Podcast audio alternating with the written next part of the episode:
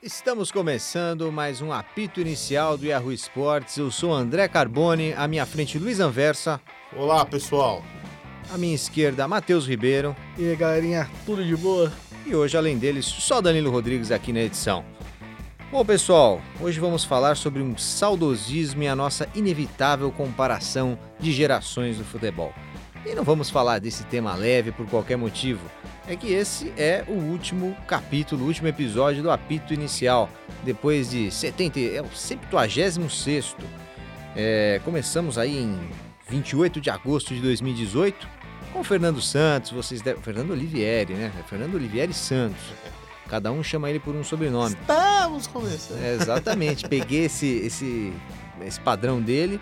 Depois Marina Marini ficou em seu lugar durante um bom tempo. E depois Chegaram fixo. gravar os dois juntos também. Sim, sim. E fixos mesmo, ficamos nós três aqui no Ah. fim, mas sempre contando com um convidado especial, além do Danilo na edição, sempre dando seus comentários aqui e intervenções muito, bo- muito boas. Bom, é, esse tema leve que temos hoje, é, vamos começar com a seguinte pergunta, Luiz. É justo compararmos gerações do futebol? Tipo, Ronaldinho e Neymar, Maradona e Messi, Eusébio e Cristiano Ronaldo, se a gente quiser pegar gerações bem diferentes. E aí, podemos comparar? Tá liberado? Tá liberado sim, senão. Imagina, imagine vocês se a gente não pudesse comparar esses tipos de jogadores, o, tipo, o tipo de esporte que era praticado em diferentes décadas. Não teríamos discussões, nenhuma mesa redonda, seria uma coisa um pouco enfadonha. É, eu acho que esses jogadores que você citou aí no início são jogadores que nós poder, vamos poder comparar sim, porque eu acho que o talento deles é, é, não se restringe a uma, a uma determinada época, a uma, a uma determinada escola. Então acho que é válido a gente conseguir fazer algumas comparações sim. Bom, Matheus, é... Ronaldinho ou Neymar? É, eu até tava falando aqui antes, eu desgosto bastante de fazer comparações.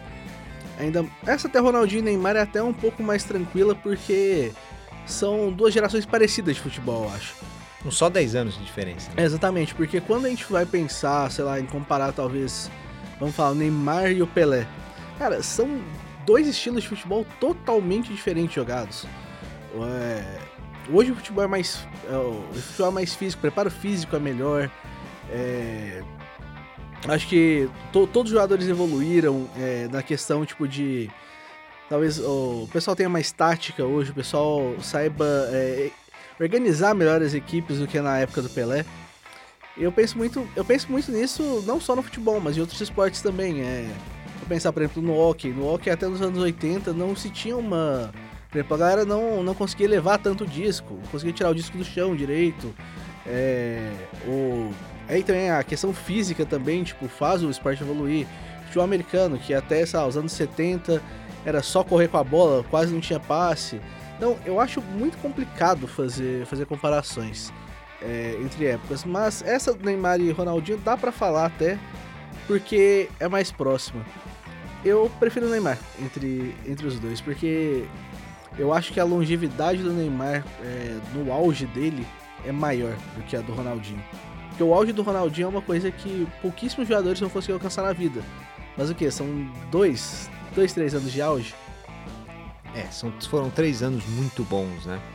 É, se pensarmos que é, o, o- o Ronaldinho é até uma, uma- algo simples da gente falar, porque é, nós três aqui vimos a carreira inteira do Ronaldinho Gaúcho. É, já, já é um pouco complicado é, comparar com jogadores que você viu pela metade ou que só viu por vídeos. Porque contando que temos uma idade para ver para assistir a, a- esses jogadores atuarem por todos os fins de semana, nó- nó- são, são muitos e muitos jogos que nós somos expostos a eles. É, enquanto que se você tivesse nascido na década de 60, provavelmente você não teria acesso a todos os jogos, só se fosse do seu time e em casa, porque não passava tudo na TV. Então é, é um pouco complicado é, também a, a questão da superexposição. Se você pensar Ronaldinho e Neymar é fácil, Agora, se você quiser pensar Eusébio e Cristiano Ronaldo, a gente viu o quê? No máximo, se você foi curioso, dois ou três jogos inteiros do Eusébio, né? Sim. É, até voltando um pouco mais no tempo, um cara que fazia muito gol, Puskas.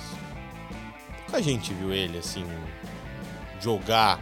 É mais de memória, relatos da imprensa. Melhores momentos. Melhores momentos. E é, do Di Stefano. E geralmente, quando o pessoal faz alguma, algum balanço, algum time de todos os tempos, ou os times, esses caras estão lá. Mas é, aí eu acho que é mais difícil você fazer algum tipo de análise, algum tipo de comparação. É, Puskas ou Cristiano Ronaldo, Messi e tal. Porque são, são jogadores de, de tempos completamente diferentes que jogavam é, um número de, número de partidas totalmente distinto. Então é aí eu acho um pouco, um pouco mais difícil você fazer essa, esse tipo de comparação. Mas eu gosto, porque cria polêmica, né? É, eu, eu, eu, já, eu não sei se já falei isso em outra edição, afinal, 75 edições, pode ser que eu tenha falado alguma vez. Mas eu só vi um jogo inteiro do Puskas, né?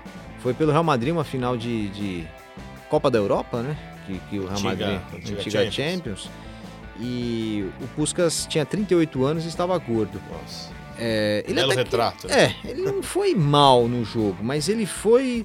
É, ele pegou pouco na bola, fez um gol, inclusive.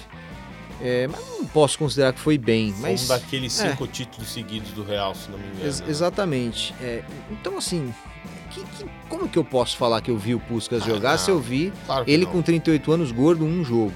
Não, é, não dá, dá para ter uma ideia e aí ainda mais comparar com qualquer jogador que a gente já viu 100, 200 partidas do jogador. Não dá, né, Matheus? É, é porque acho que foi complicado também nessa, nessa questão antiga, porque eu, eu já vi muitos casos, é, até em outros esportes, de jornalistas que acabavam, tipo, vangloriando mais os jogadores que deveriam, tipo tem alguns casos, por exemplo, o, jogo do, do, o jogo de 100 pontos do Will Chamberlain na NBA. Ninguém viu esse jogo. Porque não passou na TV, não tinha gravação nenhuma. Então, Sem revisionismo histórico. Não, mas é, é, o, é o grande ponto que assim, eu não sei como esses 100 pontos foram marcados, por exemplo. N ninguém, ninguém sabe explicar. E também, e eu acho que isso é, alguma, isso é uma coisa muito do futebol também. Por exemplo, a gente não a gente vê alguns vídeos aqui e ali de alguns jogadores é, antigos, só que a gente não sabe ao certo, tipo assim, como eles jogavam direito. É, a gente sim. não sabe como era, tipo, o jogo inteiro do jogador. Exato, por, por, isso a importância de pegar um jogo inteiro, né? Porque melhores momentos do Puskas, por exemplo, você vai encontrar vários aí, gols e tal, mas você pode encontrar isso de qualquer jogador. Quando você vê um jogo inteiro, você vê a movimentação dele, você vê o movimento que ele prefere fazer quando ele pega na bola, é, você, você, e você logo é isso que eu acho fantástico do futebol, né? O futebol muda muito é, a velocidade do jogo e tal, a gente já vai falar disso, mas é, a maneira como o jogador domina a bola, a maneira como ele gira, como ele cabeceia, como ele chuta, é muito parecido. É, como ele dribla, o drible mudou muito, mas os jogadores antes também driblavam colocando a bola na frente correndo, como vários jogadores de hoje fazem. Os jogadores também usavam velocidade, também usavam corpo para girar. É, isso o futebol não mudou tanto, porque é um movimento do jogo, é como um arremesso no basquete, é um arremesso, afinal, não tem muito segredo. É, né, você pode é, ter muito meios de como fazer aquele arremesso sair melhor, mas o arremesso é um arremesso. Então, é, dá para comparar, é, por exemplo, como que o Ronaldo Fenômeno jogava, como, como o Eusébio jogava. É, e logo que você vê um jogador antigo, é, jogar, um jogador que você não teve acesso, você vê ele um jogo inteiro dele, você vai associar com um jogador que você conhece hoje, que você já viu várias vezes. Isso é, é legal, eu acho. Isso, e, e isso é, é, é, muito óbvio e você pensa, é, mas os níveis eram diferentes ou não eram? É, isso a gente pode falar daqui a pouco. É, só que é meio complicado, por exemplo. A gente reclama tanto, por exemplo, que alguns times contratam por DVD e tal, não sei o que. Que até o, aquele, o Matias de Federico, quando veio pro Corinthians, virou o apelido de DVDerico, né? Porque provavelmente assistiram um DVD dele dos melhores lances. Cara, o que a gente, tá, o que a gente faz com, algum desses jogador, com alguns desses jogadores antigos é basicamente isso. A gente vê um DVD dos melhores momentos dos caras. A gente não sabe, tipo assim, a gente não, a gente não pode avaliar 100% o cara ali. Sim, porque a gente não tem tanto acesso a jogos completos, pra tipo, entender como o cara participava, é, como o cara participava do jogo. Não só, tipo, ah, não, o cara fazia gol, tal, não sei o quê. Não, eu gosto, eu gosto bastante de ver jogadores de futebol quando eles participam do jogo. E é uma oportunidade que a gente tem. Tipo, é, é, é pequena a oportunidade que a gente tem de fazer isso com atletas antigos, né? Porque a gente não tem tanto acesso a gravações grandes, né? É, e se você é, pegar hoje, Matheus, como que os clubes é, vão conseguem é, é, colocar um reforço no, no radar, é, é, óbvio que é por vídeo, né? Os olheiros não estão em todos os lugares e o vídeo está aí para auxiliar. É, tem alguns sites que a gente já teve acesso aqui, que o pessoal da análise de desempenho dos clubes tem, que, que é o Instat, o iScout, são sites muito bons, é, que tem vídeos em câmera aberta, né? Então você consegue pegar qualquer jogo, basicamente, Série A, Série B, os jogos, os jogos dos, das ligas da América do Sul, por exemplo. Você pega jogos da Série A e B com câmera aberta.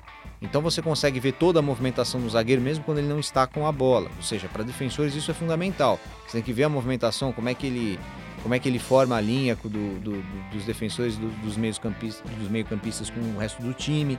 É, além de você ter acesso a todas as ações daquele jogador na partida. Se você quiser pegar todos os cruzamentos que o Egídio deu no Fluminense, é, você consegue pegar todos os cruzamentos que o Egídio deu no Fluminense. Aí Belo você... exemplo. É, exato. Você...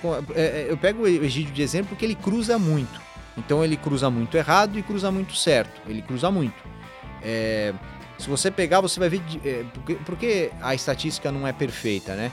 Porque tem que ver o que, que o treinador pediu. O treinador pediu para o Egídio cruzar várias vezes, tem um centroavante lá, ou ele não pediu para cruzar. Quando você olha é, os 10 cruzamentos do Egídio numa partida editados, é, você vai ver exatamente a posição em que cada cruzamento foi feito. E aí você entende, ah, esse daqui não dá para considerar um cruzamento errado. É, é, tá de muito longe e foi desviado. Você vai achar que ele cruza bem, né? Sempre. Exatamente. E, e, às vezes ele pode estar num dia ruim. Por isso que é, o, quando um time faz um, é, um esforço pelo jogador, é, ele vai ver no máximo uma, uma partida do jogador em loco, mas ele já viu é, aquele jogador em câmera aberta muitas e muitas vezes antes de contratar. Então, quando vem um time europeu contratar um jogador brasileiro aqui e esse jogador brasileiro não foi muito bem naquele jogo, fica tranquilo, o cara tá aqui para saber é, se o moleque é cabeça boa, se ele não vai para balada, como é que é a família dele, é isso que ele veio ver aqui. Ele não veio ver como é que o cara joga, ele já sabe que o cara joga bem, senão ele não teria vindo. É, ele já viu vídeos e, e esses sites são bem completos. Eu queria que um dia todo torcedor tivesse acesso, uma vez, pelo menos um dia, a esse site. E, ia mudar completamente a visão é, sobre os departamentos que, do, de futebol que contratam. É, que a gente fala que ah, os clubes contratam mal, contratam mal, é, contratam por nome. Eu acho que sim, muitas vezes contratam por nome porque é o diretor que está colocando, não é o departamento de análise que está colocando. Então, é, é, é, muito meio de ver um jogador. E quando você tem acesso a isso, fica ainda mais difícil analisar um jogador, sei lá, como é, o Falcão. O Falcão é um cara que já jogou na década de 80, é, de 70 e 80. Então, se você pegar as câmeras de, da década de 80, que, é, que, eram melhores que a década de 70, obviamente, é, não tem aquela câmera aberta. Não dá para você ver o Falcão a todo momento, como se você estivesse no estádio. Então é, é, é complicado você analisar com a, a, a, do mesmo jeito que você analisa o Tony Cross hoje. Eu, tô falando do Falcão que é um cara desse nível, entendeu? É um cara, um cara genial, um cara muito alto nível. É, é difícil analisar, mas você consegue fazer projeções e tal. É, eu quero saber de vocês qual é o lugar do Messi e do Cristiano Ronaldo na história do futebol, é, já falando é, deles como um passado, se eles acabassem hoje? É, o Cristiano acho que está com 35 e Messi 33, alguma coisa assim, né? Ou, ou Esse é Messi 87. É, é, é, é. então é, é por aí. O Cristiano com 35. É. Eu. Ah, e o Messi com 32. Tem 32, né?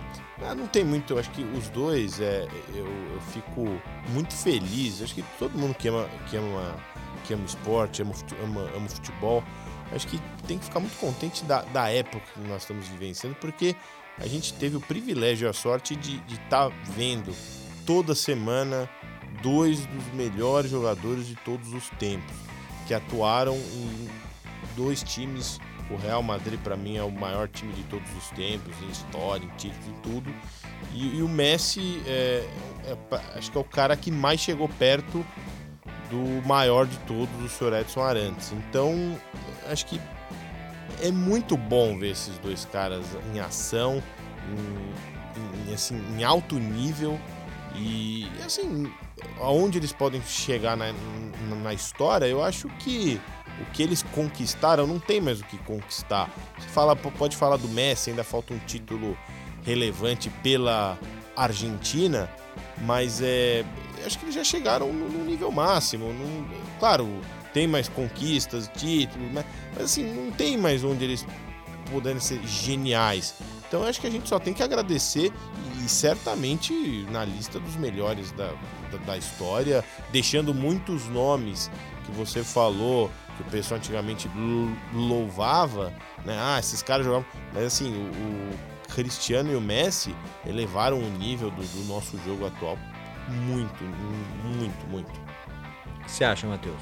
É, a gente já fala de um futebol extremamente competitivo hoje, né? Porque faz todas essas mudanças, mais perfil de jogadores, evolução tática, tudo mais. Cara, eu acho que Messi e Cristiano Ronaldo estão tranquilamente no top 5 da história do futebol. O Messi provavelmente só perde pro Pelé e talvez é, pode criar uma discussão aí se o Messi ganhar pelo menos uma. É, vamos falar, 2022, o Messi carrega a Argentina nas costas e ganha, ganha a Copa do Mundo. Cara, não duvido que a gente pode entrar em discussões. Messi e Pelé, porque eu acho que o. Assim, o nível do Messi a gente só não pensa tanto de vez em quando, porque a gente tem o Cristiano Ronaldo, que também é um absurdo. Porque o nível do Messi é um negócio extremamente absurdo é um nível. O pessoal brinca de ET, mas é, realmente um nível de ET. Tipo, não é um. Não é uma pessoa. Não parece um jogador comum. Assim, não, não parece uma pessoa comum, né? Um humano, porque. Cara, a, a, a habilidade que o Messi tem, e tipo assim, a. E, por exemplo, esse, esse ano mesmo, ele tem carregado o Barcelona nas costas. Mas se a gente fala que o Barcelona tem contratado jogadores bons e tudo mais. Cara, esse ano, essa temporada, o Barcelona é um, é um FC Messi. Já, já, e já houve outras temporadas assim, né? É. Mesmo, e mesmo quando a gente tinha Messi, Soares, Neymar, Ibrahimovic, tinha Henry e tudo mais, a maior estrela sempre foi ele. E, e, aí você pensa, cara, num time que tem tanto talento assim, num time que é, a gente dá, pra, dá pra gente colocar como um dos maiores times da história também, cara, um jogador se destacar tanto é para um nível que a gente pode falar, tipo, ó, cara, esse cara é um dos dois, três melhores da história. Que a gente vai pensar, por exemplo, no, no Santos, do Pelé. É, todo mundo fala bastante do, do, quarteto de ataque do Santos, a seleção brasileira que tinha vários destaques, mas e o Pelé sempre se destacava muito mais que os outros. E eu acho que é uma comparação até ideal pro Messi, se a gente for pensar. Porque são jogadores que estiveram realmente nos maiores times da, da história em, em, que, em que estavam né, no, no tempo e acabaram sendo. acabaram se destacando no protagonismo muito absurdo. Você me levanta a bola para falar de outro assunto que eu gosto muito, Matheus. É o mercado. É, o mercado de antigamente e o mercado de hoje. Você falou de títulos, né? Isso também a gente pode questionar. O título que a Copa do o valor que a Copa do Mundo tinha é, antes e o valor que ela tem hoje, que ainda é gigante, mas seguramente temos títulos é, que podem se equiparar à Copa do Mundo é, e jogos também que podem se equiparar à Copa do Mundo. Isso eu digo por quê? Porque o mercado mudou. É, hoje nós temos times globais é, no, nos principais times do mundo. Antigamente os times eram 100% locais. É, antigamente eu digo até a década de 70, então você tinha um ou outro estrangeiro em cada time. É, isso causa, é, às vezes o, o torcedor né, de hoje não parou para pensar ainda em por que, que aqueles times de antigamente poderiam ser tão exaltados é, em comparação aos de hoje. É porque se você pensar no mercado brasileiro em que os jogadores não saíam do, do, do nosso futebol para jogar em outros países, basicamente não saíam, é, você teria os, todos os jogadores da seleção, os reservas da seleção e os jogadores que podem ser convocados, todos aqui. Isso causa, é, causaria primeiro, menos contato entre os países, ou seja, menos evolução entre os países, e, e causaria é, uma grande revolução no futebol brasileiro. Você imagina todos os times que estamos acostumados aí com, com toda a base feita aqui, verdadeiras seleções aqui. É, era esse o futebol de antigamente. É, o- os grandes Times craques. nacionais mais fortes, né? Exato. Aqui E, Brasil, e é, é muito, muito difícil você olhar e vo- você olhar um, um- um time da década de 70, 80, é, sei lá, 60, 70, 80, do, do- do time que você torce, e você tentar é, comparar alguns daqueles jogadores com os jogadores de hoje. É, hoje, Flamengo e Palmeiras, eles têm eles estão conseguindo segurar jogadores mais do que o futebol brasileiro segura desde a década de 90. É, isso faz alguma diferença. Um jogador como o Dudu no Palmeiras, que se destaca ano após ano, é, já está na sexta temporada pelo Palmeiras. É, esse jogador, né, na década de 90, no próprio Palmeiras, a gente pode citar o Edmundo, o Evair, eles não ficavam todo esse tempo, eles saíam. O César Sampaio foram Saíam e vendidos. voltavam. É, né? talvez É. o, o Brasil na década de 90 ainda tinha um poder de repatriar os jogadores mais novos do que mais novos que hoje, mas, per- mas perdia logo depois, talvez, né? Exato, exato.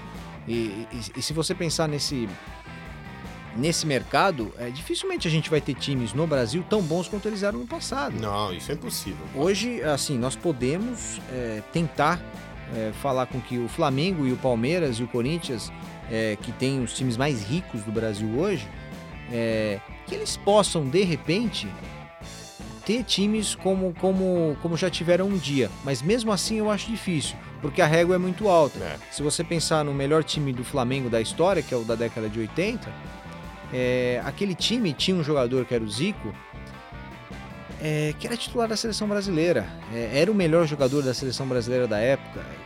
Seria o Neymar hoje. É. O Flamengo não tá com o Neymar hoje, mas Não. é inimaginável pensar esse time do Flamengo, mesmo com todo o poderio financeiro, ter o Neymar hoje, no auge. Como aquele time teve o Zico o tempo todo. Esse é um exemplo. O resto dos jogadores do Flamengo também eram de seleção, também estavam direto ali. Então, é, é muito difícil, é, é muito difícil você ter times comparáveis àqueles. Por outro lado, na Europa, o que nós vemos são os melhores times da história. É, se você pensar é, no grande Real Madrid, que tinha estrangeiros da década de 50 e 60. Tiveram esse Macedo, por exemplo, se a gente for pensar. Exato, exato. Ti- ti- Tinha alguns estrangeiros, mas é, o Evair de Macedo não era o melhor brasileiro daquela época. É, hoje o Real Madrid contrata o melhor brasileiro, se ele quiser, da época. Que ele- Aliás, se ele quiser, ele contrata o Neymar. É é uma situação engraçada porque eu acho que como o Real Madrid perdeu o, o jovem brasileiro que eles queriam, né? Que era o Neymar, acabou se tornando o melhor jogador brasileiro. Eles estão contratando basicamente todos os jogadores brasileiros jovens, né? Bom, Ficaram É. com bronca. Todos. Ficaram com bronca. Ó, surgiu, tá com 18 e 19, tá jogando bem, ó. Sim. Florentino. Florentino tá chamando. Era, e, e, assim, uma, uma coisa que foi bem falada e é, talvez não tenham dado tanto valor na época, o Manchester United foi campeão da Liga dos Campeões em 2008, né? E ele tinha sido campeão em 99. Em 99, ainda sem uma abertura grande de mercado, basicamente um time britânico ali. Em 2008, já com um time globalizado, já com vários é, jogadores, então a União Europeia estava efetivamente é, em vigor e, e os jogadores conseguiam é, mudar de país muito facilmente. Obviamente, o time de 2008 era melhor que o time de 99 em nomes. É, então, assim, e, e o time de 99 é muito mais endeusado na Inglaterra do que esse time de 2008. Até pela forma como ele conquistou o título, né? Exato, exato. E, e- e tinha craques também, Tinha, enfim. Era um bom time. Era um bom time, só que o de 2008 era muito melhor. É, você não tinha Tevez e, e você não tinha um Cristiano Ronaldo naquele time de 99. Você tinha o Beckham no auge, que era um ótimo jogador, era, era um dos melhores do mundo da época. E tinha o Giggs, que era muito bom. Tinha os Scholes. É que você- ainda tem é, basicamente a classe de 92, né, que eles falam, basicamente intacta, né? Que é o Gary Neville, o Giggs, o Beckham. Tá me faltando alguém. Roy aqui, Keane? talvez. Eu O acho Roy Keane não estava mais em 2008, né? Não, não, eu digo Não, eu em falo 99. em 90 99. O Keane não, não jogou no... Se eu não me engano, o Phil Neville também tá na classe de Sim, 92, que eles falam. né? O Phil Neville tava no banco desse time. Então, Então, é, e o, e o mesmo aconteceu, Matheus, com todos os times. que Se você comparar as Champions que os times ganhavam na década de 90 e os, os timaços que ganham hoje, é óbvio que os de hoje são melhores. É, os- o Matheus está me mostrando aqui um time basicamente nacional do Bayern de Munique também. é, em nessa 99. final de 99. Essa final de 99. Os times eram nacionais. E hoje não são. É, é claro que isso faz diferença. Ou, ou você acha que é, se na década de 60 você pudesse pegar o melhor brasileiro, o melhor soviético, o melhor português, é, o Real Madrid não seria melhor do que ainda era? Boa. Então, assim, é, é- é até burro pensar que ah, esses times nacionais de hoje não se comparam àqueles grandes times brasileiros da década de 60. É claro que se comparam. É, ah, mas tinha o Pelé. É, se o Pelé existisse hoje, estaria nesses times, não estaria no Santos.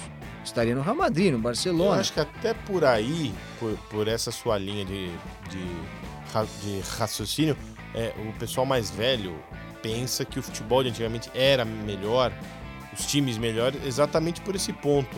Porque eles estão olhando o futebol brasileiro. Futebol brasileiro, exatamente. Os times brasileiros de antigamente, você acabou de explicar, e, e é isso mesmo, eram mais fortes, os grandes, os, os grandes atletas, os craques, não saíam tão cedo, ficavam anos e anos aqui. né? É, demais.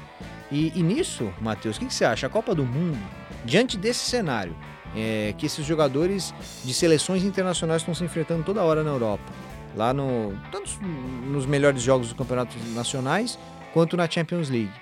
É, a Copa do Mundo, ela não é mais tão grande quanto ela já foi. Hoje, na Copa do Mundo, você pega times que não estão jogando junto o ano inteiro, é, times que não têm o entrosamento necessário e, e, obviamente, eu digo isso mais com, mais, assim, com absoluta certeza. Se você pegar um time, a França que ganhou a Copa do Mundo, e pegar o time que ganhou a Champions no mesmo ano, o time da Champions vai ganhar. Porque, primeiro, ele está entrosado e ele tem uma seleção internacional. É, eu acho que. Eu não, nem esse Copa do Mundo perdeu, perdeu prestígio. Eu digo que a Champions cresceu tanto que acabou, que acabou chegando perto de igualar. Porque você tem. todos os melhores jogadores do mundo estão lá. É, raramente você vai achar algum jogador. é, sei lá, vamos falar do- dos 25 melhores jogadores do mundo hoje. Cara, quantos não estão jogando, quantos não estão jogando na Champions?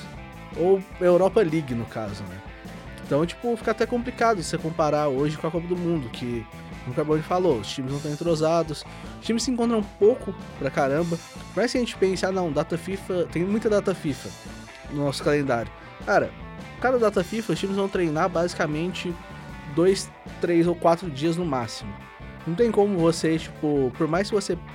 Vamos falar, um time, uma seleção, conseguiria convocar, vamos falar, os mesmos 23 jogadores o ano inteiro.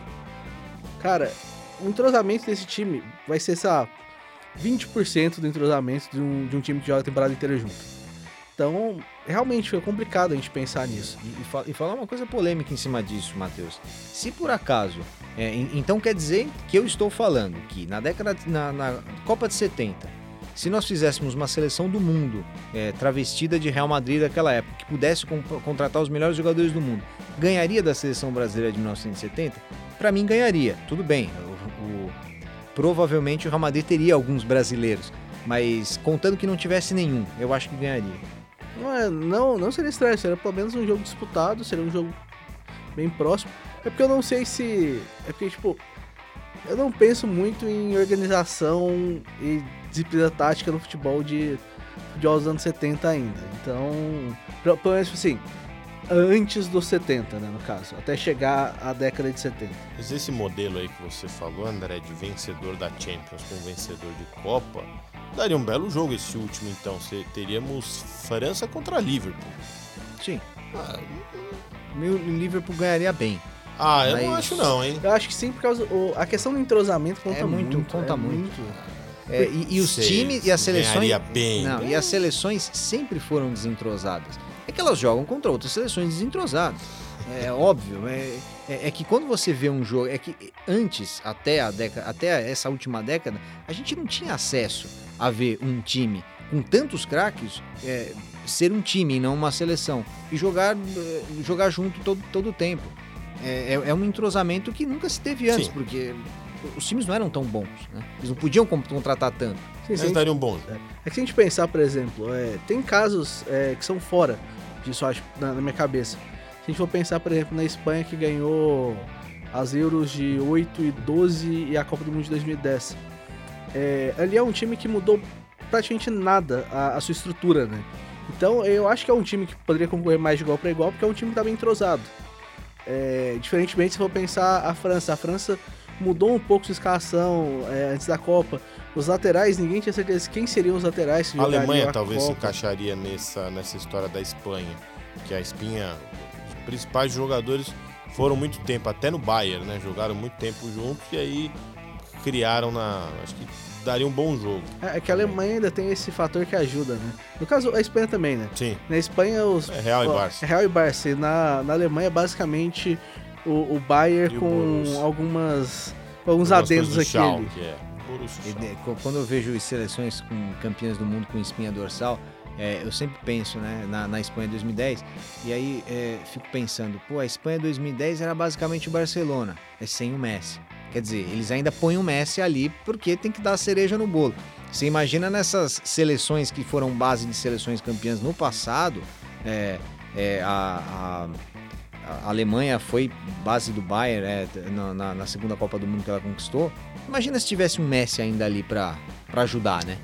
Como que seria o Bayern? Nossa. Bom, pessoal, vamos para o segundo bloco.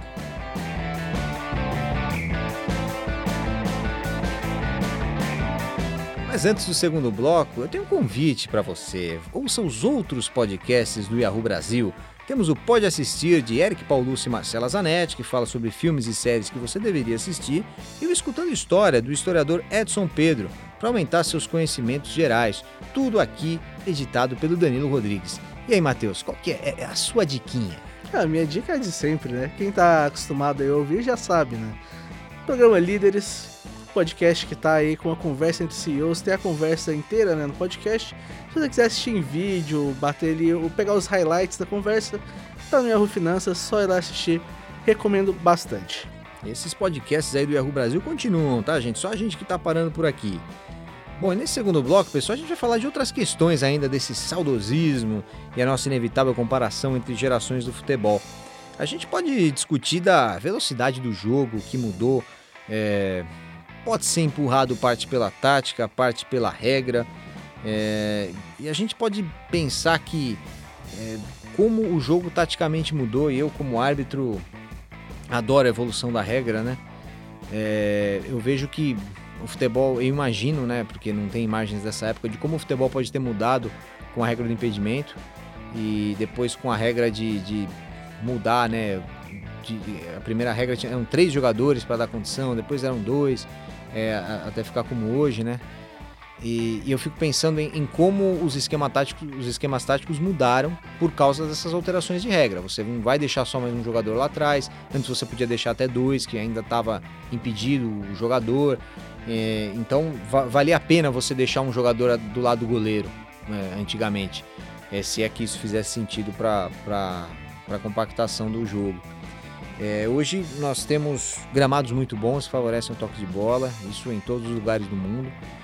É, tem muita coisa que facilita a, a velocidade do jogo. E para mim, assim, a, a, maior revolução aconteceu em 93 com a regra do recuo do goleiro.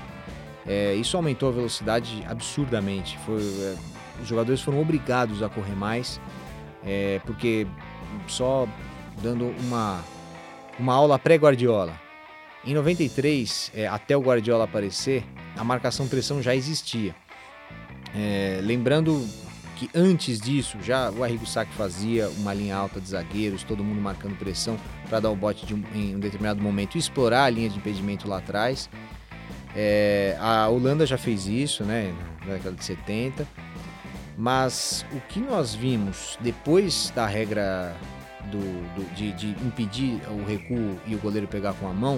isso, na década de 70. Mas o que nós vimos depois da regra do, do de, de impedir o recuo o goleiro pegar com a mão é, o que nós vimos foi um futebol muito mais rápido. O goleiro é obrigado a chutar a bola.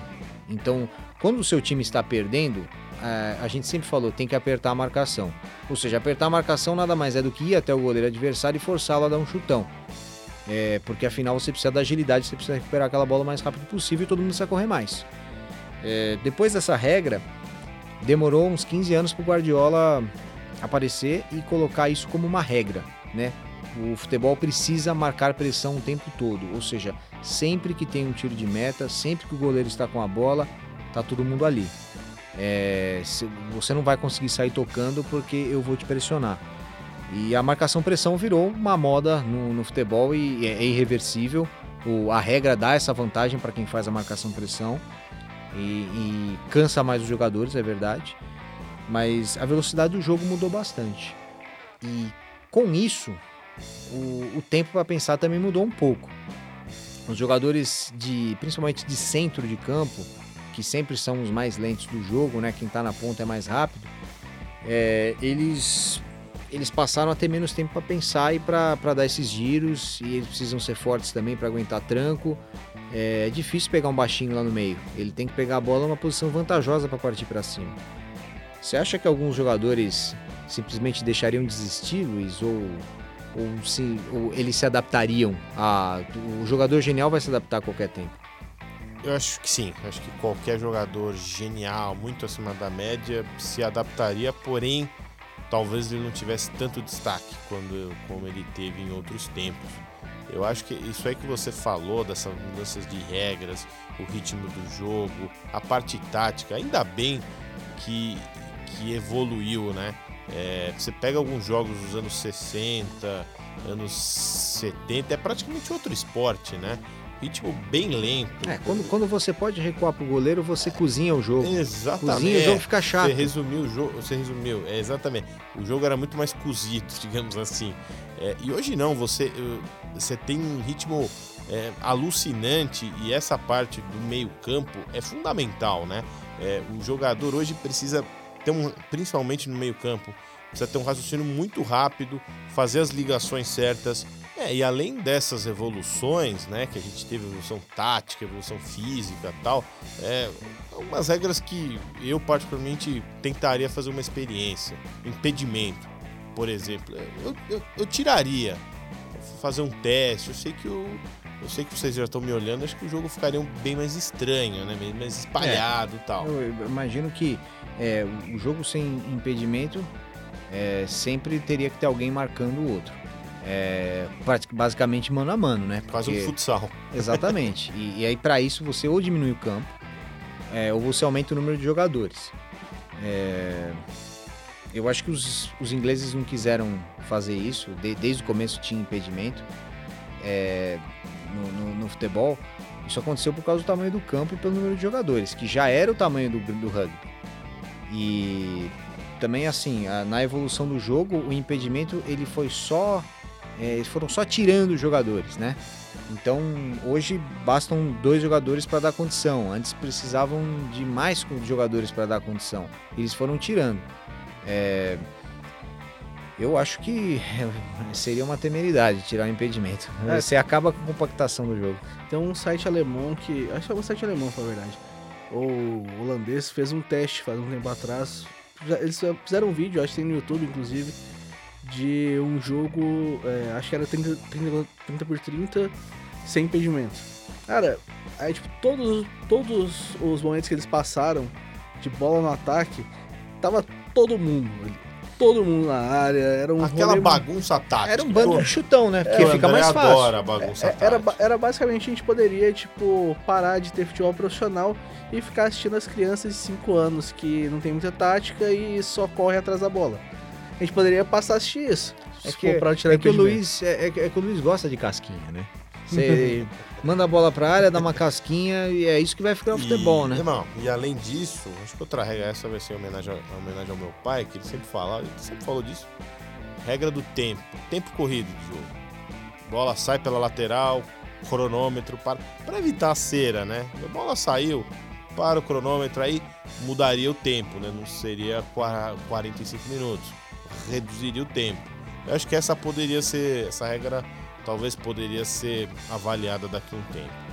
É, isso a gente, a gente falou naquele episódio, né, de, de regras do futebol Sim. que é, o 30, 30 por 30. É, isso já foi analisado pela FIFA, nunca passa, mas ainda vai passar, porque a, a, as mudanças não vêm de uma hora para outra é, na FIFA, ela precisa ser muito né? discutido, é, até porque é uma, é uma mudança que eu não vou falar que implica muita mudança é, financeira, bastante, né? mas você precisa basicamente ter um cronometrista mas para mim assim tem, você passa a ter a necessidade de ter um quarto árbitro em todos os jogos do mundo. É, hoje você não tem quarto árbitro em todos os jogos do mundo. Se você pegar a 15 divisão, é, só tem os três lá. É, e alguém vai ter que cronometrar o jogo. Então essa função de cronometrista ela pode ser considerada. É uma função a mais no futebol para essas para as competições bem pequenas pode impactar. Mas caso contrário, você pode pegar um torcedor para cronometrar também, se os dois times estiverem acordo, que é o que a regra prevê caso um árbitro não consiga é, não tem árbitro na partida, né? Mas imagine que alguém vai aceitar que um torcedor vá bandeirar o jogo do seu time, né? ah, seria, é, seria demais. É óbvio que, que, isso, que isso não acontece. É, uma outra coisa, Matheus, que não é de regra, mas também a gente nem comentou, que aumentou a velocidade do jogo, é simplesmente a melhora do preparo físico, né? É, se você for pensar todos os esportes, houve melhora né, em, em, na parte física por causa dos treinos específicos. Não é que assim simplesmente as pessoas é, estão evoluindo e estão ficando mais rápidas. Não, não, não é isso, gente. É, é, é, o treino específico. Você não, o ser humano evolui, é verdade, mas ele não evolui de uma geração para outra. Seria praticamente imperceptível a, a, a melhora. É o treino que é diferente e o suplemento, enfim, o que, as, o que os profissionais tomam, né? O que eles comem é, e, muito estudo da, da, científico em cima disso. E isso também, assim, vários jogadores do passado se adaptariam bem a esse futebol físico, né? É, que a gente fala a questão tipo, de evolução, várias coisas. É, os equipamentos de, de academia evoluíram também, a gente for pensar é, toda a questão tipo, de entender é, melhor a alimentação evoluiu também. Então, é, a gente está agregando várias, várias partes da evolução da sociedade é, dentro do esporte. Né? Então, isso acaba fazendo com que o esporte tipo, evolua, não só o futebol, como todos os outros. Mas no, no caso do futebol, é, eu confesso que eu não sei se, não sei se alguns jogadores muito antigos se adequariam bem. Ah, tem vários jogadores físicos que nossa, seria, seria uma maravilha se o cara tivesse o preparo físico ideal, se ele conseguisse é. fazer tanta academia. É, a gente tem, tem a impressão que os jogadores antigamente eram gordos, né? Mas é, isso não é verdade. Eles só não eram treinados para o futebol é, pa, para o nível de é, hoje. É, Eles só não eram não tem, bombados. Não tinha essa, esse corpo de máquina que alguns jogadores Eles tinham um problema né? de movimentação, eu acho. Tipo, eles não sabiam não sabiam correr direito, pela verdade, se eu pensar. Se você, se você... de outra época se adaptaria Mas é claro, se, se você... Tá, você acha que o Cruyff não jogaria ah, hoje? Se, se, você pensar, é, os, os, jogadores, é, quando você olha, antes os caras faziam um treino, é, não tinha essa preocupação com, com patrocínio, com marca e tal. Os caras muitas vezes faziam um treino é, sem camisa. É, simplesmente porque afinal tá calor, né? Você pode fazer sem camisa. E não tem ninguém gordo ali. Tá todo mundo com o tanquinho ali. É, só que os jogadores dessa época faziam exercícios diferentes. É, por exemplo, você corre num jogo. É, sete, corria-se, né? 7 quilômetros num jogo. É, o que, que eles faziam? O, grande treinamento que era da época? Claro, é, hoje a gente sabe que isso não é o ideal. Eles simplesmente corriam 7 quilômetros. É no ritmo ok, só que não era com tiro e depois descanso. Tiro depois, como é, como é obviamente é um jogo, né? Você dá um, um tiro fortíssimo, 50, 60 metros, depois você para. Você descansa um minuto, depois você dá outro tiro gigante. Hoje os jogadores treinam tiro. Os jogadores fazem academia, é, é assim, puxar ferro, é óbvio que já existia, mas não como é hoje. Esse boom de academia, só você ver. É, geração da, da década que, que esteve fazia academia na década de 80, né, na década de 70 nem existia. Então, eu estou falando para as pessoas normais, não para atletas. É, o, o, treinamento mudou muito. Isso, isso faz com que, que é, os jogadores ganhem velocidade também. Agora, se você é, perguntar, ah, o, um jogador lento de hoje, é, ele pegaria o Garrincha na corrida? É claro que não. O Garrincha era muito, muito rápido. É, tinham jogadores muito, muito rápidos. É, então, assim, e, e a gente está falando, pô, o, vamos pensar, gente, que o recorde dos 100 metros rasos era 10, 10 e 10 ponto alguma coisa. Hoje ele é 9 ponto alguma coisa. Em 50 anos a gente melhorou um segundo. É, Lembre-se que quando você faz uma, um sprint numa partida de futebol, ele é de 30, 40 metros no máximo. Então, se você pegar um jogador sem o preparo físico de hoje rápido, só que o cara sendo rápido, da década de 60 para hoje, vai dar pouquíssima diferença. É o suficiente para ele pegar a bola antes? Muitas vezes não. Muitas vezes o jogador já parte um, dois metros na frente do outro. Então isso que, isso que é o determinante para ele pegar na frente. É, a velocidade em si, essa velocidade que a gente está falando que mudou o jogo, ela não é do sprint efetivamente. Ah, o cara tá fazendo em 9.8 é, de, de 100 metros, mas nem tem 100 metros. O cara não faz 100 metros num jogo de futebol. Você tinha falado é, de quanto tempo a evolução do. Eu falei 10 ponto, 50 anos, 10 ponto alguma coisa para 9 ponto alguma coisa. Cara, se a gente for pensar, o, o recorde em 1958 é de 10.2. Nossa. A marca atual do Bolt de 2009 é de 9,58. É. E, você vê, aí você está lidando com atletas super profissionais. Obviamente no futebol essa diferença é um pouquinho maior, e se você pensar que o jogador não era visto como atleta, é, já tem uma diferença aí. É, enquanto esses caras que faziam 100 metros rasos sempre foram vistos como atletas, né? É, se, mas mesmo assim a diferença não é tão grande assim no caso de um sprint. Eu não estou falando que eles aguentariam o jogo inteiro, até porque você precisa de um treinamento para aguentar o jogo inteiro na, na, daquele jeito. A velocidade que eu digo hoje do jogo é, é uma velocidade é, que você tem que marcar pressão o tempo todo, é, que é uma coisa que não existia no passado. Intensidade no campo todo. Né? O pessoal, vai, o pessoal vai começar a fazer o combine que tem na NFL, né? Que são os. Você. Quando o pessoal sai do universitário para ir pro profissional, o pessoal faz uns testes físicos para poder ver como. Sabe, o teste dos três cones, se você fica correndo entre três cones. É, é um teste bom, eu acho, para poder, tipo, medir a questão, tipo, de, de quanto o jogador consegue pressionar bem. Quanto mais a, evolução existe no campo, também existe nos números e, nas imagens. Né? Isso pode ter certeza que, que tudo vai. É, o que a gente está falando hoje, daqui 20 anos, é, vão estar tá falando do que a gente está falando de agora, entendeu? Como se nós fôssemos os antiquados. E vamos né? ter meio segundo, um pouquinho mais rápido. Exatamente. Não, eu, eu, eu acho Aí que. Será que vai ser mais? Eu não sei. Eu acho que no, no caso de uns 100 metros rasos, é, chega num limite humano, né? É, é, é, aquilo que eu falei, a evolução humana, é, ela não é de geração, ela é, obviamente é de geração para geração, mas ela é quase imperceptível de geração para geração. É o treino que muda.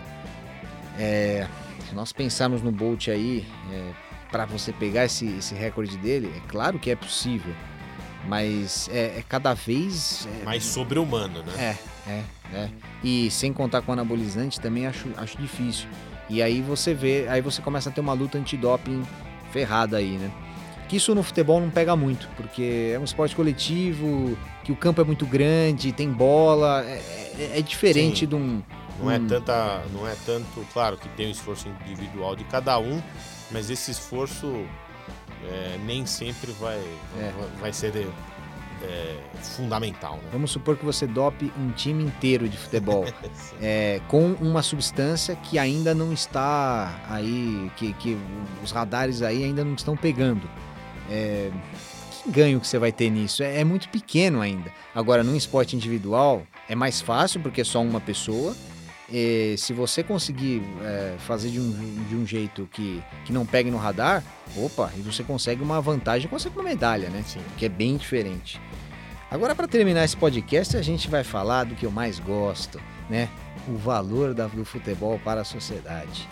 E terminando dessa, dessa maneira Aí, eu, eu acho que não vai ser uma maneira boa de terminar, mas é por isso que eu vou começar falando e vocês falam você depois. É o, você é o é. cara que mais estuda o futebol, você é o coveiro do esporte. Eu é impressionante. É impressionante.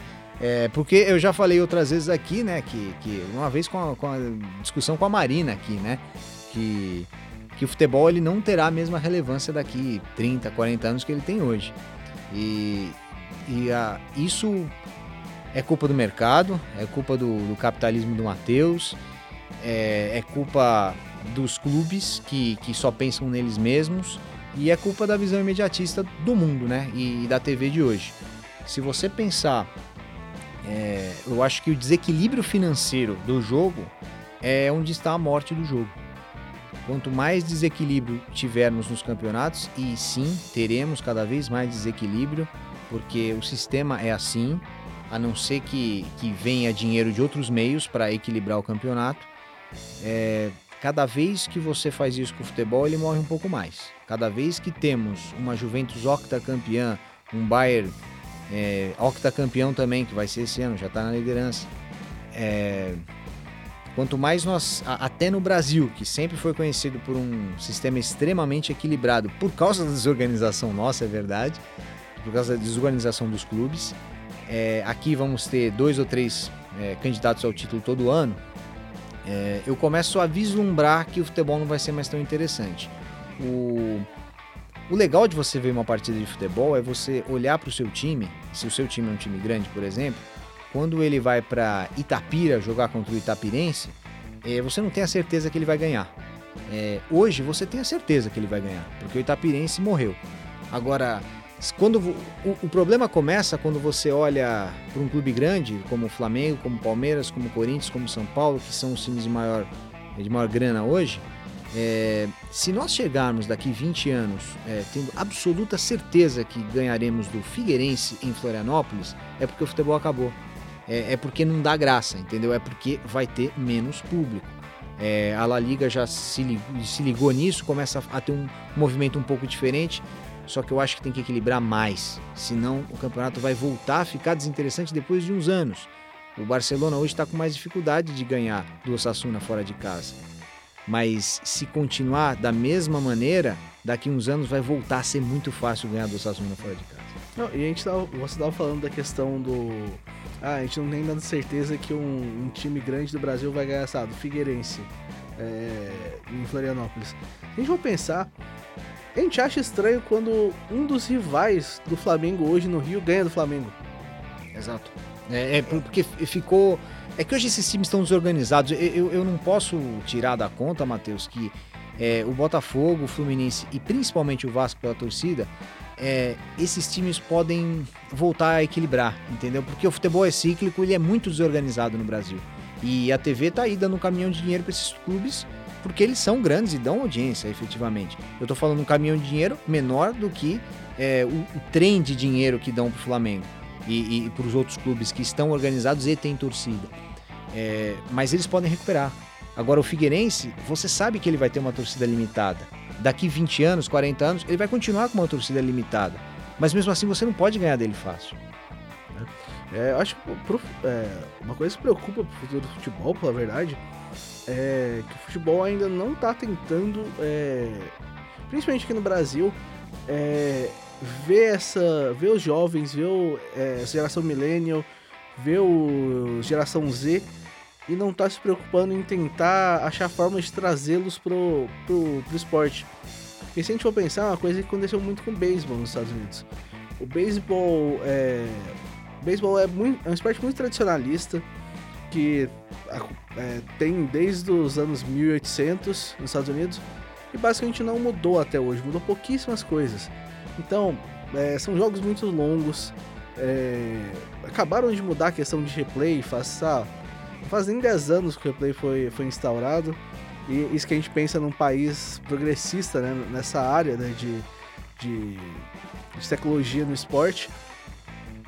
É, recentemente, eu até eu já comentei no podcast algumas vezes, provavelmente, que eu lembro de alguém de alguém citando uma palestra de um, de um diretor do Liverpool, diretor de marketing, se não estou enganado, falando que um, um dos maiores concorrentes do Liverpool hoje é o Fortnite. Não é, não é outro futebol, não é outro esporte. É um jogo. E assim, e... a gente precisa melhorar um pouco nossa atenção com, é, com esse, principalmente com o pessoal mais novo, para não perder tanto, é, não perder tanta influência, porque senão o futebol pode ter, pode estar fadado a, a ficar bem encostado de lado. Acho no Brasil um pouco mais difícil porque, sei lá, a gente tem uma cultura muito grande e, e tem vezes que a gente nem sabe explicar por quê. É, de futebol, mas cada vez mais você precisa explicar por quê para as novas gerações. É, tem isso. Porque eles perguntam. É, é complicado. É, desde cedo eles estão vendo, é, né? Esse é um ponto. Eu acho que acho que, eu acho que o Matheus é, analisou uma, um ponto que é fundamental, é, é a falta.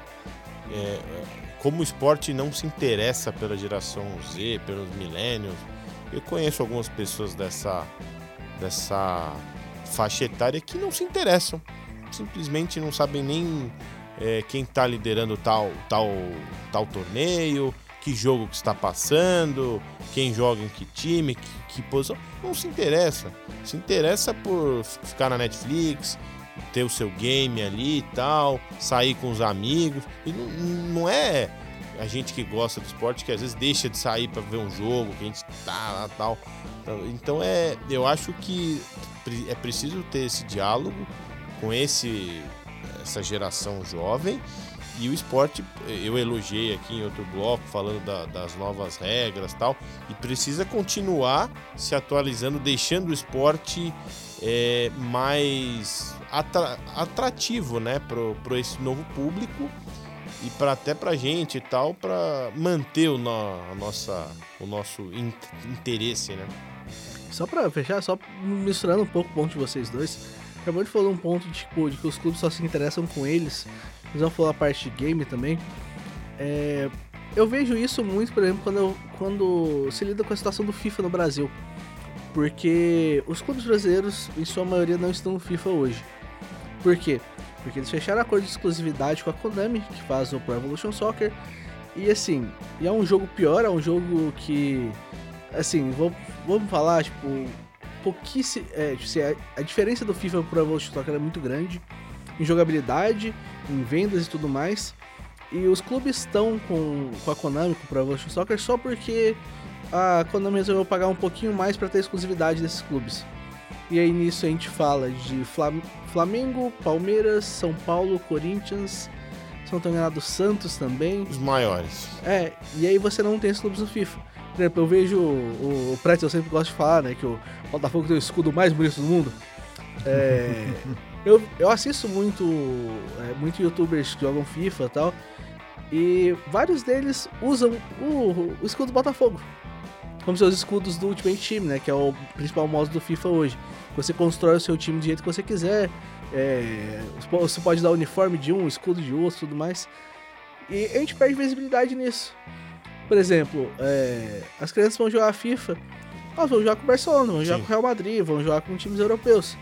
Não tem ali, tipo, pra você ajudar a se identificar com, talvez, ah, o pai da criança torce pro Corinthians. Não tem nem como o pai virar assim, ah não, filho, chega aqui, vamos jogar um joguinho joga com o Corinthians aqui. Pra você conhecer os jogadores e tudo mais. E aí fica complicado. E esse, esse Matheus. E futebol manager também, né? Não tem, não tem o time com licença. Sim. É, e não, e esse é um ponto que você disse. Também é, é muito importante como. É, é, dá pra você ver nas ruas, né? O, pessoal mais jovem que gosta, de, gosta do esporte e tal, hoje só usa praticamente camisa dos times estrangeiros, né? É, Manchester City, Barcelona, Real e, e, se interessam mais pelo esporte lá fora. É óbvio, o jogo é melhor, os craques estão lá, é, enfim. Também isso é um ponto que o nosso futebol aqui precisa ficar de olho, né? Tentar novamente como deixar o esporte mais interessante para o público jovem e até para você não ter aqueles casos estranhos. Ah, que time você torce? Ah, eu torço pro City, torço pro Barcelona, totalmente ignorando os clubes daqui, né? O Matheus falou do, do beisebol, né? É, o fato é que todos os esportes eles estão perdendo audiência, né? Independentemente de, de qual seja. É claro que o esporte como o beisebol perde mais. Eu não consigo parar de pensar que isso é, é, é culpa do, do, do quão longo o jogo é e parado né, com muitos intervalos e tal. Mas eu, ao, ao mesmo tempo, eu fico pensando, é, é, o beisebol, é, o, o, futebol americano ele não perde tanto. Ele perde um pouco de audiência, mas ele não perde tanto quanto o beisebol. E na minha visão, ele tem tantas interrupções quanto o beisebol, mas ele é um pouco mais curto. É, eu acho que isso isso pode se adaptar à, à, à nova geração por causa de, de usar o jogo como segunda tela. Na verdade, a sua primeira tela está no celular. É, eu não sei se você está no WhatsApp, se você está vendo um, filme, se você está lendo um livro e você está usando o jogo como segunda tela. Não importa o que você esteja fazendo no seu celular, o seu celular é a primeira tela. E você vai dando uma olhada lá pro jogo. Às vezes você está tweetando sobre o jogo, aí sim o jogo passa a ser a primeira tela e o Twitter vira a segunda tela. Mas é, eu, eu, eu vejo o futebol com uma dificuldade para se enquadrar até nisso porque o futebol ele não é tão parado, ele, ele é ativo o tempo todo, a bola tá rolando. E a não ser que seja uma contusão, alguma coisa, é, você tá, é longa, né? É, a, a, aí a parada é longa e você pode, você pode usar o celular. Mas enquanto o jogo tá rolando, é, eu, o jogo tem que estar muito ruim para você ficar só no celular e não ver, não, não, não olhar a partida. Pelo menos é como eu vejo. É, agora, se o jogo está chato para alguém da geração Z e ele está no celular por causa disso, é óbvio que ele não gosta de futebol. Porque ele não entendeu a dinâmica do jogo e porque, enfim, porque a bola está sempre rolando. E, e, diferente dos outros esportes. É, até o, a, a, a NBA, é, assim como outros esportes americanos, tem lá a telinha, né, tem lá o cronômetro de quanto tempo está rolando ali, em cada lance. E, e, nessa que tá rolando em cada lance, é, você olha, na verdade, o quanto, é, o quanto de atenção que você vai ter né, até o fim daquele lance, né? É, é, ou seja, depois daquele momento eu vou mexer no meu celular. Eu vejo futebol com dificuldade nisso. Aqui, por exemplo, é, se for a questão do beisebol americano, o beisebol é ainda pior porque o beisebol ele não tem nenhum relógio. O beisebol são nove entradas. Então, tipo assim, não tem nenhum tempo determinado. Atualmente a MLB está fazendo alguns estudos nas ligas menores, né, entre aspas, categorias de base, né? Com tendo um tempo pro arremessador fazer seu arremesso. Normalmente 25, 20, 20 segundos. E se você for pensar, é, o beisebol tem 162 jogos por temporada por time. Os playoffs são longos também. E assim, o jogo é taxante. Raramente você vai ver um jogo com menos de 2 horas e meia. Não, isso não existe. É, é no mínimo 3 horas. 3 horas. um, um jogo que eu vi recentemente que um, com o arremessador quase conseguiu um jogo perfeito. É. Que é tipo, ele, ele elimina todos os 27 rebatedores em sequência. Foi basicamente 2 horas e 10 por causa disso. Porque, Raro, porque ele, ele tava matando rápido o, ah. o, o, o, ataque do time adversário. No futebol americano é até um pouco mais tranquilo porque tem a questão tipo, dos 40 segundos é, do, do relógio de jogada, né? Então você acaba, tipo, forçando o time a, a ir rápido. Né? No beisebol você não tem isso. Se o cara quiser ficar lá, tipo, um minuto esperando para dar o próximo arremesso, pode. Não tem nenhuma regra hoje que fale disso. É, vamos para as considerações finais. As últimas considerações finais. É, Luiz Anverso, o que você tem para falar aí? Ah, primeiro, não tenho uma consideração especial. Quero agradecer a todos os envolvidos aqui no nosso podcast. Lembrando que é o meu terceiro podcast aqui no Yahoo. Participei do Projeto Olímpico com, com o Matheus e com a querida Marina.